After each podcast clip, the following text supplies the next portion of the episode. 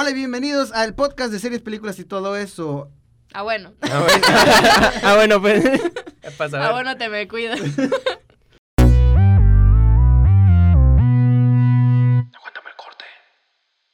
Bienvenidos a la segunda parte de Aguántame Corte, yo soy Fofo. Yo soy Amerani. Y yo soy César.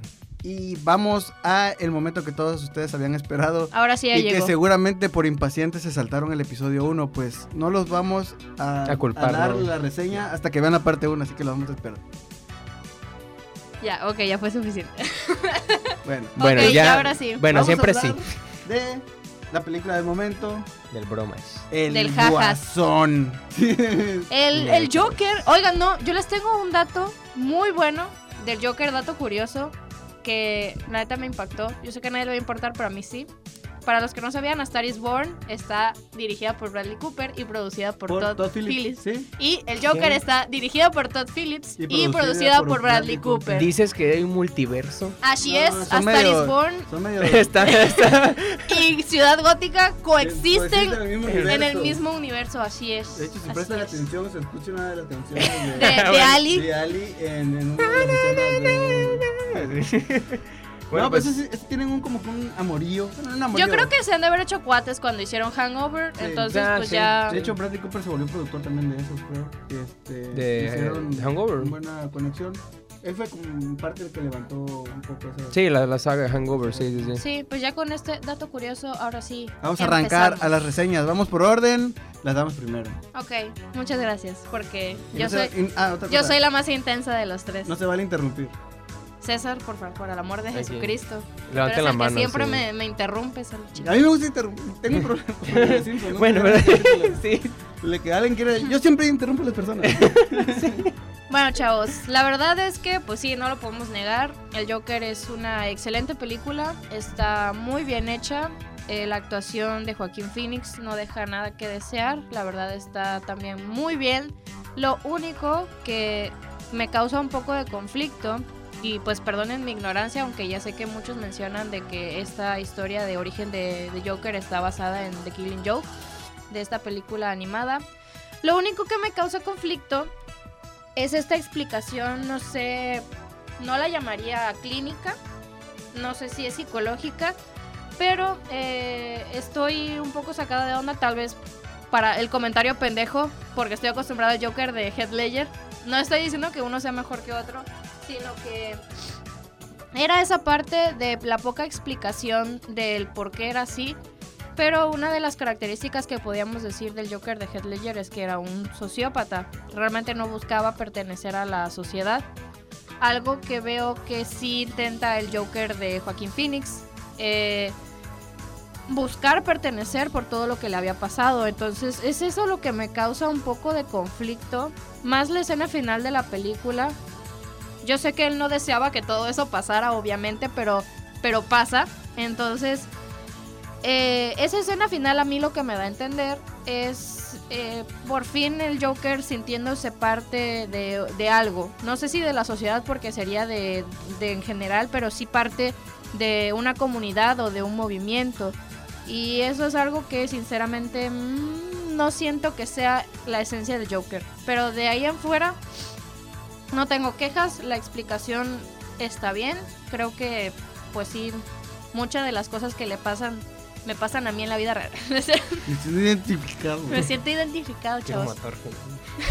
No, pero, no, o sea, realmente la explicación está muy bien. Creo que eh, es una película de mucha tensión que se va expandiendo, se va expandiendo hasta que algo explota. Quiebra.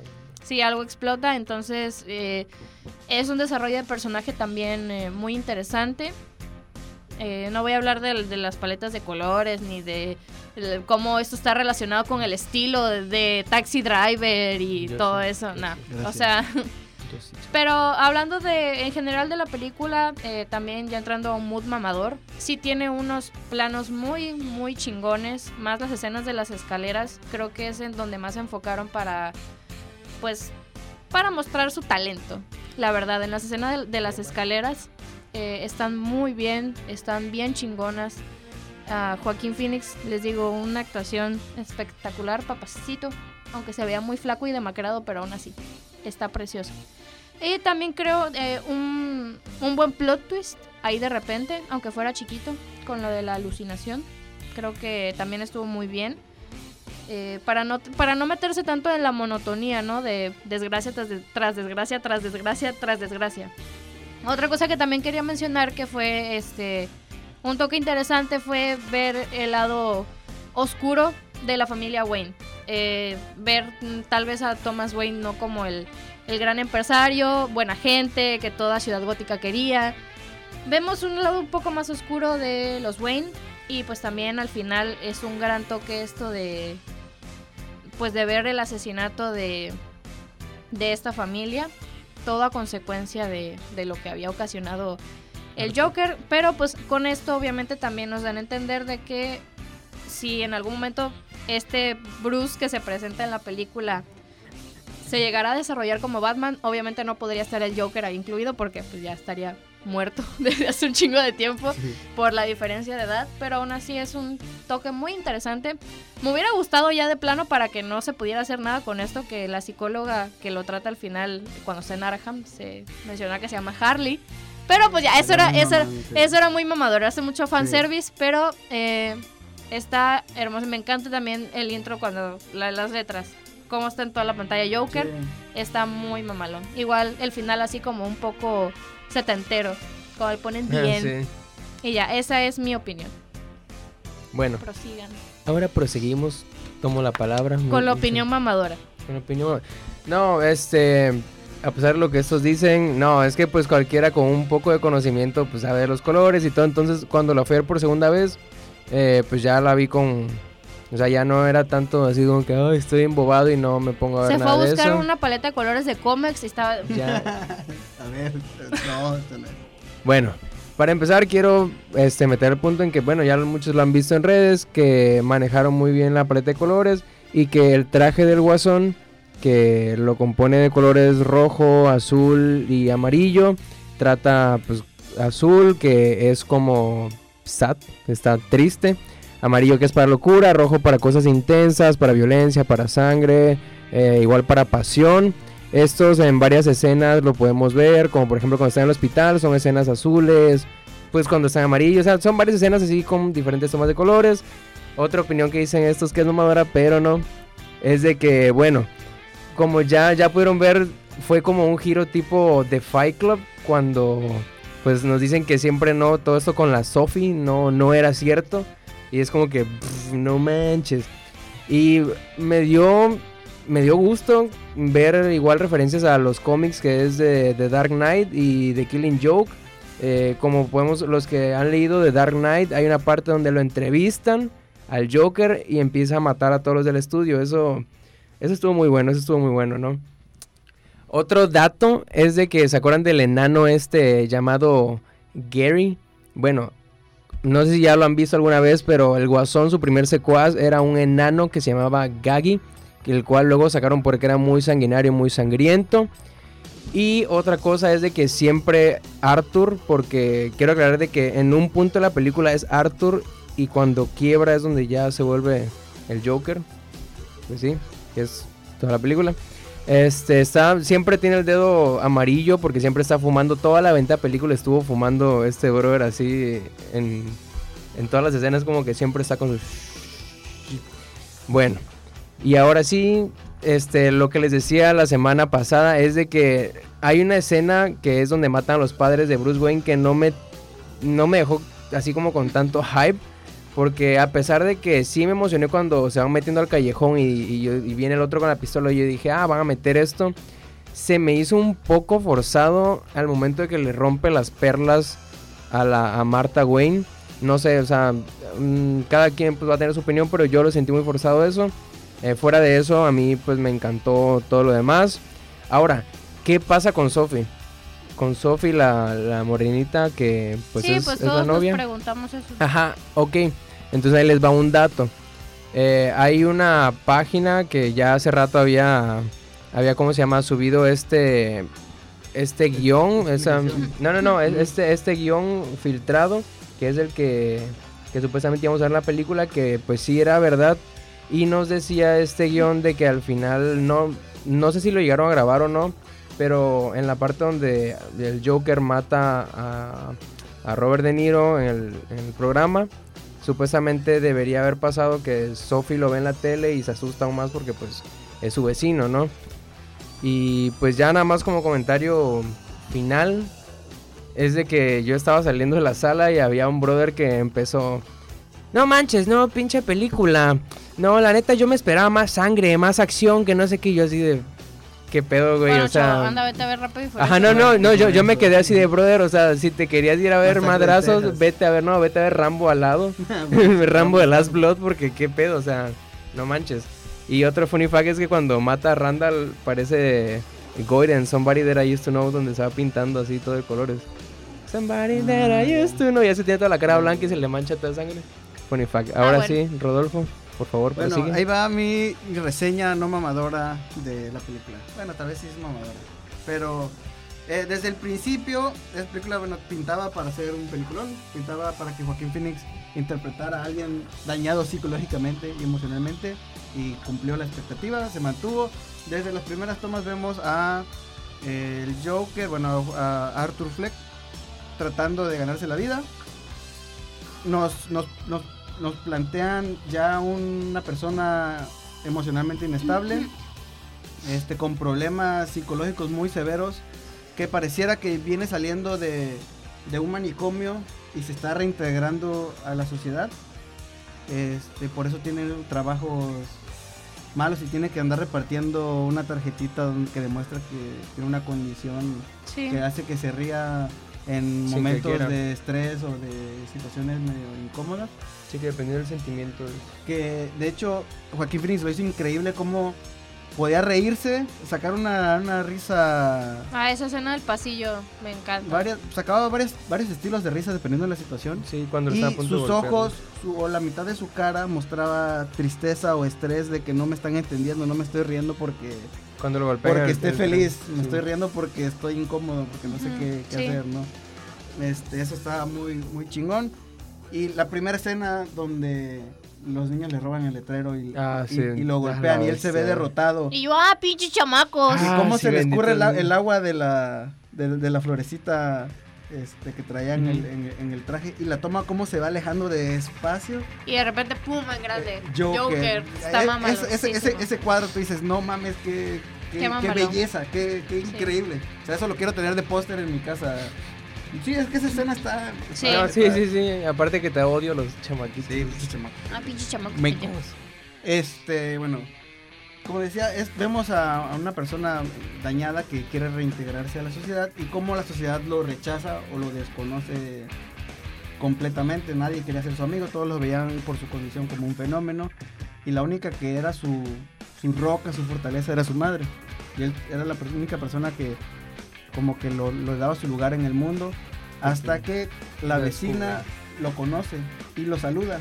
Y él como que creo que acepta, bueno, no acepta, sino que piensa, alguien más me... Crea, crea esta figura de alguien. alguien No, más- pues es que él- lo reconoce dice. mi existencia. Él lo dice cuando va con la psicóloga. Ni siquiera yo sabía si existía. Exacto. Y Él, él ahora- tenía ese, ese conflicto de que para él no encajaba en este mundo, que nadie era un fantasma. No sabe si él mismo... Existía. Entonces esta chava lo, lo reconoce, lo saluda y y se enamora. se enamora y se imagina su vida con... Ella es la que sale en. Deadpool 2. Sí. Se llama Ah. Ceci Betts. Ah, sí, es cierto. Sí, este, Domino. Domino. Este... Otra cosa... Ay, se me fue la aquí, se me cortó el hilo. Sorry. Este... Yo interrumpo gente. Ah, bueno, lo de, lo de las alucinaciones, esto te lo plantean desde que empieza la película. En el momento Ah, donde se reúne con su mamá y empiezan a ver el programa. De Murray. y él Murray. se imagina que está dentro del programa. Y tú dices, bueno, eso no está pasando, eso no está pasando de verdad. Ahí te empiezas a dar cuenta que hacen unos viajes a la mente de, De Arthur. de Arthur y cómo se imagina el mundo él. Y cómo va cambiando, cómo se imagina, Sí, sí. cómo a- se imagina el mundo. Y sorprende. y te, y te plantea algo, algo bien chingón y que está marcando eco por todos lados. Es qué es real y qué es no. ¿Qué, qué está pasando en realidad y qué pasó en la me- o qué es de la mente de, de Arthur. Como el final. El final te deja esa Sí. sensación de eso pasó en realidad o Mm, no pasó. Yo quería mencionarles eso, porque de hecho por lo mismo de la escena final, eh, muchos están comentando de que nada de lo que vimos en la película sucedió. A mí me parece muy, muy improbable esa teoría. Eh, no tengo pruebas, pero tampoco dudas. este, pero no, o sea, yo no siento que haya sido por eso, sino... Eh, es lo mismo, o sea, es como si yo les hubiera dicho lo, lo que les mencioné hace rato, de que la psicóloga se hubiera llamado Harley. O sea, el Joker tenía que terminar en Arkham de una forma u otra. Sí. Entonces, era pues prácticamente su destino, por así decirlo. No es porque lo hubiera alucinado, porque eh, si lo hubiera alucinado no nos hubieran pasado tal vez la escena de las noticias cuando hablan del asesinato de, de Murray. Si no hubieran pasado eso, tal vez su teoría sería factible, pero por ese pequeño detalle yo siento que no. O a lo mejor él lo vio en la televisión y se imaginó que lo mató. pero es que él, es que él no, él no se lo está viendo, él no es Sí, el que sí, lo sí. está viendo. Entonces, Digo, eso es... jaque mate el, el ateos. problema es, no, no el problema, lo, lo, lo chingón de la película y lo que fue cosa del director Sí, es es, que... que, jugaran con eso, con ese, con ese elemento de la, la salud mental de Arthur y nos mostrara su cerebro o su Sí, sí. mente de vez en cuando y te hace dudar de que, que fue real y que no. Pero aún así, chavos, o sea, la película está muy bien. Pero yo le doy un 8 porque hay ciertas cosas que.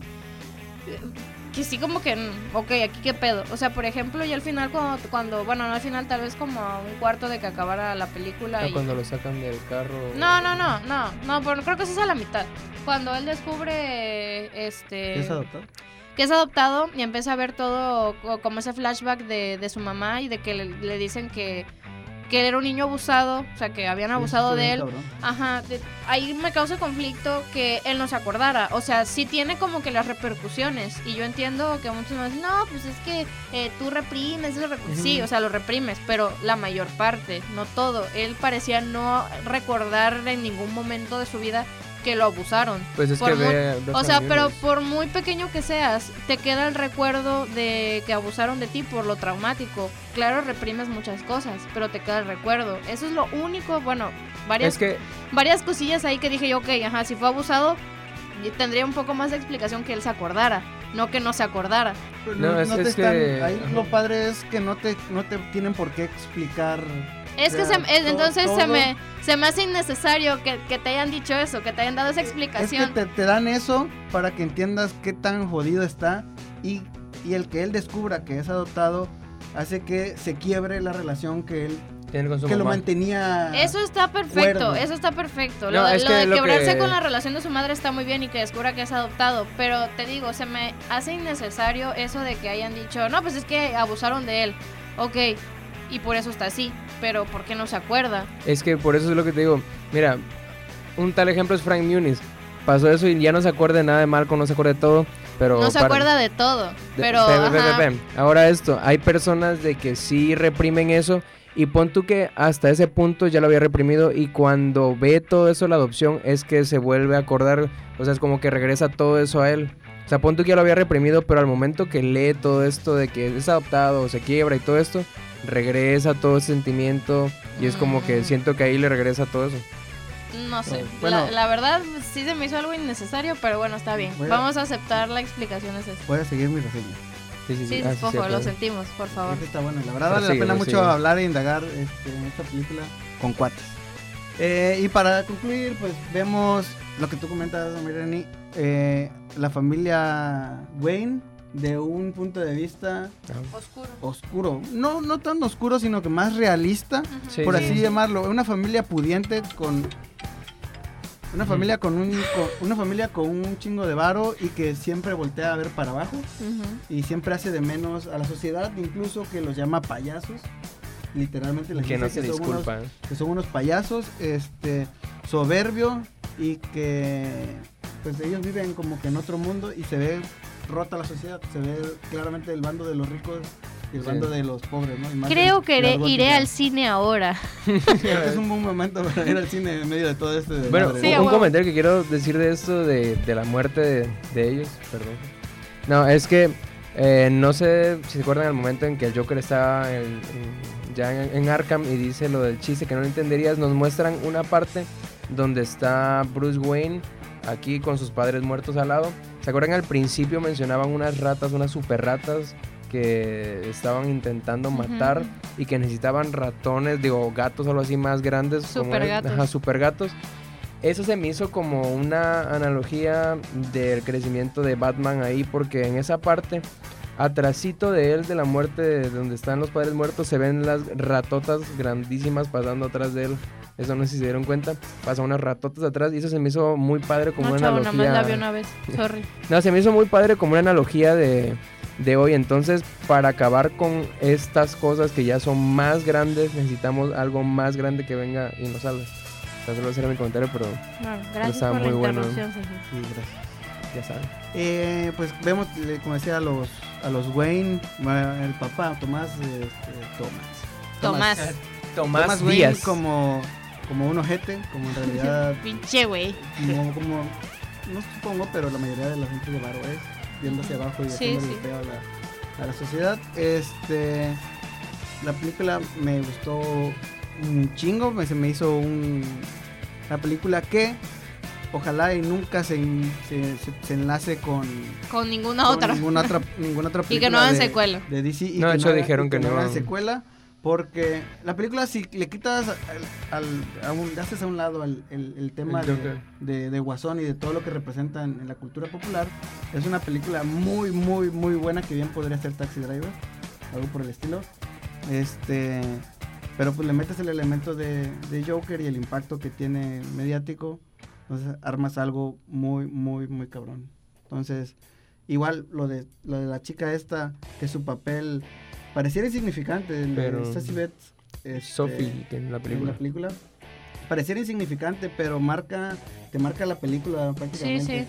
te marca eh, el daño que tiene esta este, este vato y te marca eh, lo de las alucinaciones porque no sabemos a ciencia cierta si mató a la a la a la A Sophie. o no la mató entonces ahí te quedas juegas con juega con un Ajá, y nos de- dejaron para, para que jugaran nuestra mente. Sí, así tiene de, muchas muere o no cosas muere. abiertas a fin de cuentas la película. según Todd Phillips, el director, este, de él, ah, bueno, no, más bien, Sos Sassy Betts hablaba de que eso de que la forma en que ella interactúa con Arthur y de que todo fue una alucinación, eso se definió ya mientras grababan, eso no fue algo que estuviera planeado.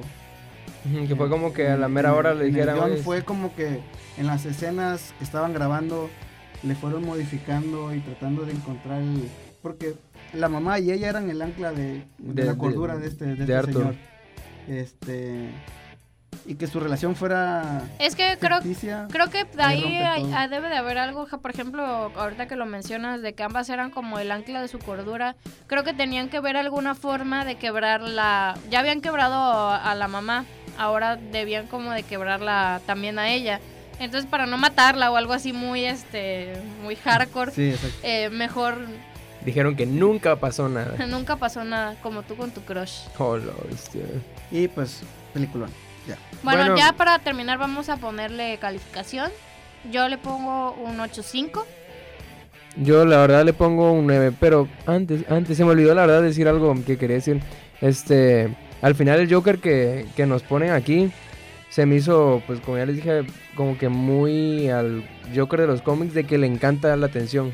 Si te das cuenta al final, ya que está recibiendo toda esa atención, como que ya le gusta, ¿no? Como que ya, es como que ya siente ese, porque la gente lo vea, porque la gente sepa que él está haciendo algo. Es como el Joker que la mayoría conocemos de los cómics, que le encanta siempre ser el centro de atención y si no es él, eh, ahí pierde Sí, su digo, cordura. eso es... ah, Pasa, te, te muestran durante toda la película a una persona que nadie notaba. Ujú, Y que que- cuando lo notan es como que Eh, "Puf, ya ahora me encanta. Se da eso". cuenta que tiene, tiene un lugar y que su lugar es haciendo fechorías. Para- Bueno, para seguir llamando la Entonces, ¿tú cuánto le das? Híjole, yo creo que le doy un 9, 9.5 por ahí.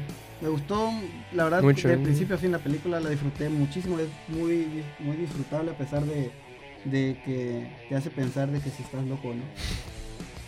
Y- Vivimos en una sociedad. sí, exacto. Yo así al final salí de la película, chale. La verdad ese día tuve un pésimo día el día que fue a ver Joker y dije, ¿será No que será, será Salió con que ganas es, de matar gente. será que es buena idea que yo vaya a ver esta película? Pero No. bueno, La, la- la- la vas a- la van a disfrutar todo el mundo. la- yo creo que la está disfrutando. y Por eso es que la está rompiendo en el, en el cine. sí. Bueno, chavos, porque ya no tenemos tanto tiempo, pues vamos, cada quien diga lo, que vaya a decir. Ok. no, todos al mismo tiempo. no, primero tenemos trailer, el, fin- el trailer final de Zombieland, que podemos ver un poco más de los nuevos personajes. Podemos ver a Bill Murray apareciendo de nuevo en esta entrega. Y con un trailer con excelentes rolitas. Esperemos que el soundtrack y la peli estén tan chidas como, Las del trailer. como las del trailer. Y pues acuérdense que sale el 25 de octubre, ya merito. La leyenda de Klaus, la primera película animada original de Netflix. La historia tratará sobre el origen del legendario Santa Claus. O Santa Claus. Santa Cláusula. Santa Cláusula. Estrenará el 15 de noviembre y ya. Y ya. Bueno, ahora sí, rapidísimo. Si no habían tenido suficiente Ryan Reynolds, pero yo sí, pero ya ni pedo. Va a salir la nueva peli de Michael Bay, el director de Transformers. Se va a llamar esta peli, no Transformers. Se va a llamar Michael Explosiones. se- Michael Explosiones Bay. Se va a llamar Squadron 6. Está protagonizada por Ryan Reynolds. Bueno, ni pedo, pero pues va a salir el papucho de Ben Hardy, que él le interpretó a. a Al Venom. se me fue el No, nombre. Ah, el de Queen. Ah, ese es Tom Hampton. Este. Bueno, al baterista de Queen, se me fue su nombre, disculpe. Eh, aparte de, de él, vamos a tener a Manuel García Rulfo, eh, a Cory Hawkins, a Dave Franco, a Adri Arjona y Melanie Laurent, que la recuerdan como Shoshana En en. Inglorious Bastards. Es, se ve interesante como peli de acción. Arjona. Y se va a estrenar en Netflix, 13 de diciembre. Ahora, Onward, la nueva película de Disney. On Guard, On Guard, On Guard, On Guard. On Guard. Ok, bueno, la Esa nueva madre. película de Disney Pixar que contará con las voces de Tom Holland y Chris Pratt. Son como dos elfitos que buscan revivir a su padre. Vean el trailer, está bonito. Que se dicen ve- que es como un anime. Star, Lord y Spider-Man. Sí, se, se ve interesante. Bueno, ahora sí, vamos con el momento random. Super random. Ay, porque a Rodolfo le tocó ese. Yo lo quería. No sé, porque quizás tenga que ver con porno.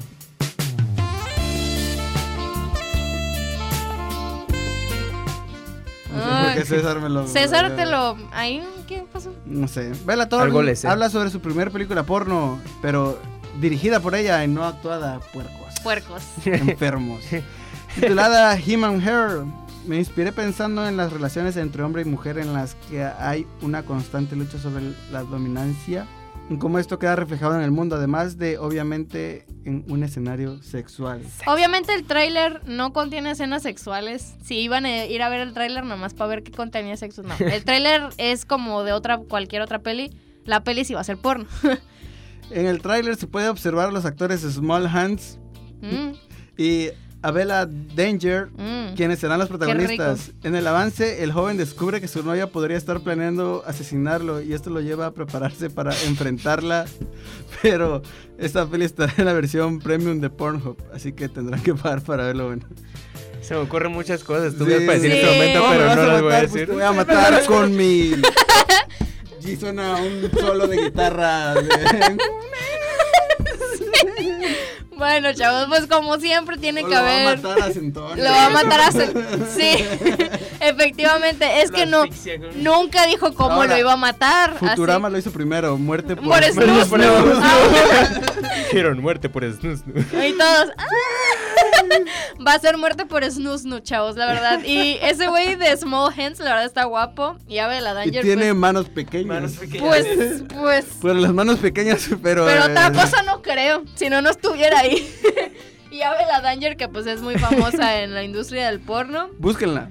Eh, pero bueno, ahí, ahí le dejamos, chavos. riesgo. Ahí les dejamos, chavos. Pero pues sí, la peli va a ser para Pornhub Premium. Así que si pensaban entrar y poner la peli de, de Bella Sí. Ahí en normal, no, no creo que les No. aparezca. O va a estar cortada de- por cachos de 5 minutos. En, puercos. en el Golden a lo mejor algún día la van a ver. Bueno, Ah, ahora sí, chavos, una noticia un poco menos fuerte. Bueno, sí es fuerte, pero no tanto. ¿Pero Rami- tiene porno? ah, no. Esto es homosexual. Rami Malek y Daniel Craig se besan en el set de filmación de No Time to Die. Y pues, ¿qué les digo? Fue para romper la tensión. Literal. Literalmente fue para romper Como la que ya le gustó a Remy Malek después de interpretar a Freddie Mercury y estarse besando con hombres. Fue así como el meme de, de cuando tu compa para cuando tu compa te dice que si no te dejas besar por él es joto. Acércate, viejo, acércate. sí, pues obviamente pues Daniel Craig fue el que inició el beso, picho. Eh, pero pues ya habíamos tenido como que cierta otra noticia parecida cuando fue Skyfall, que se besó con este actor español, ¿cómo se llama? El de Skyfall. Ese, ese mero. El que sale Mother, por ejemplo. ¿Bardem? Sí, con Bardem. También ya ven la escena un poco sexual. Eso también fue idea de Daniel Yo Craig. creo que los actores no tienen ese pudor que lo tienen, que tenemos la sociedad. Pero pues um, cabe aclarar que Rami Malek no se sintió acosado ni nada, pues es Daniel Le Craig. gustó, de hecho. Es Daniel Craig, güey, o sea, sí, Daniel Craig. te Oye, ¿podrías ¿Quieres que nos otra vez? besemos vos? Pues, Sí, ¿Por güey. qué no, güey? Claro que sí, cómo no. ¿Cómo no? ¿Cómo no? ¿Cómo no? Pero bueno, eso es todo. Y ahora sí, otra noticia random es que Tom Hiddleston se une a la campaña de Save Daredevil. Sí, que, por favor. Sí, que para los que no saben es una campaña donde quieren que regrese esta serie otra vez, que es como que la mejor de superhéroes que ha hecho Netflix. Sí. Entonces están haciendo, hay una cuenta en Twitter que se llama Renew Daredevil. Que pues esta es la cuenta oficial de los fans para esa campaña. Así que búsquenla y apóyenlo para que nos regresen Daredevil, por favor. Sí, ¿Qué eh, es? ¿Michael Cox? No, Charlie Cox. llama, Charlie Cox. Así es. Cox. Actorazo, la verdad. Bebesazo, te Oja- amo. Ojalá y, y- y se logren rescatar esta serie, aunque sea para Disney Plus. Y ojalá y lo puedan introducir al En el MCU. MCU. Por ahí andaba un rumor, ¿no? De que podría ser Sí, el para, abogado de para Spider-Man. Spider-Man. es un rumor. Esperemos que sí. La, ver- muy la verdad es que es una campaña que, que de hecho, hasta. Yo inicié. así. No, a Vincent Donofrio que hace a, Sí, a este, Kingpin. a Kingpin. De hecho, hasta habló con los productores y todo. Él también. Eh, oye, no Ajá. mames. Oye, no mames, güey. O sea, Oye, déjame regresar. Oye, oye. Les gusta el dinero, ¿verdad? sí. no, eh, pero yo creo que el- esto quizá no sea porque como ya viene She-Hulk, ella puede ser la abogada, entonces... Sí, pero pues esperamos que sí. Y de hecho, se ven ellos en la cuenta de Renew Daredevil, subieron un video donde se ve a, a Tom Hiddleston diciendo Save Daredevil. Y ya se va luego a firmar autógrafos porque es una persona importante. Nada más tenía tres segundos de tiempo. Sí, de verdad. sí, sí, la neta. pero al menos lo dijo. Pues qué chingón, ojalá y lo logren. Y en otro El momento más random de la el semana. Oscar al Del momento más random. random es para Snoop Dogg. ¿Quién prepara una colaboración con nada más y nada menos que Banda MS? ¿Qué? ¿Qué significará MS? Messenger. Eh, Banda... Banda Macio- mexicana no, sinaloense. Banda Maciosare, ¿eh? Me gusta más la mía. Gracias. En entrevista para Univision, Snoop Dogg confirmó que pronto irán al estudio a hacer música juntos con la banda MS, obviamente. Además, le preguntaron si escuchaba música en español, a lo que contestó como mamá luchona que sí, que escucha a Jenny Rivera. ¡Ah, huevo! La gran señora. Porque, bueno, si no lo sabían, Shout out a mi gran diva. sí, estudiaron juntos, eran amigos y bebían de la misma caguama. Oye, entonces... ¿Quién? Jenny Rivera y Snoop. Dogg. Aunque Sí. usted no lo crea, iban en la misma escuela y compartían el... Mi Guapa. gran señora, siempre dándonos sorpresa. Oye, entonces el video, el video donde allá. está fumando y llorando con una canción de Jenny Rivera, entonces sí era de verdad, no era... Hay varios videos de Snoop Dogg fumando, Fumando y con canciones. escuchando Banda y- Pero al parecer la versión real era con Jenny Rivera. Sí, esta era la versión real, aunque usted no lo crea. Y ahora sí, chavos, acabamos con el momento random. This is Vamos, the end. vamos rapidísimo con las recomendaciones semanales, como siempre. Claro la dama que sí. primero, César.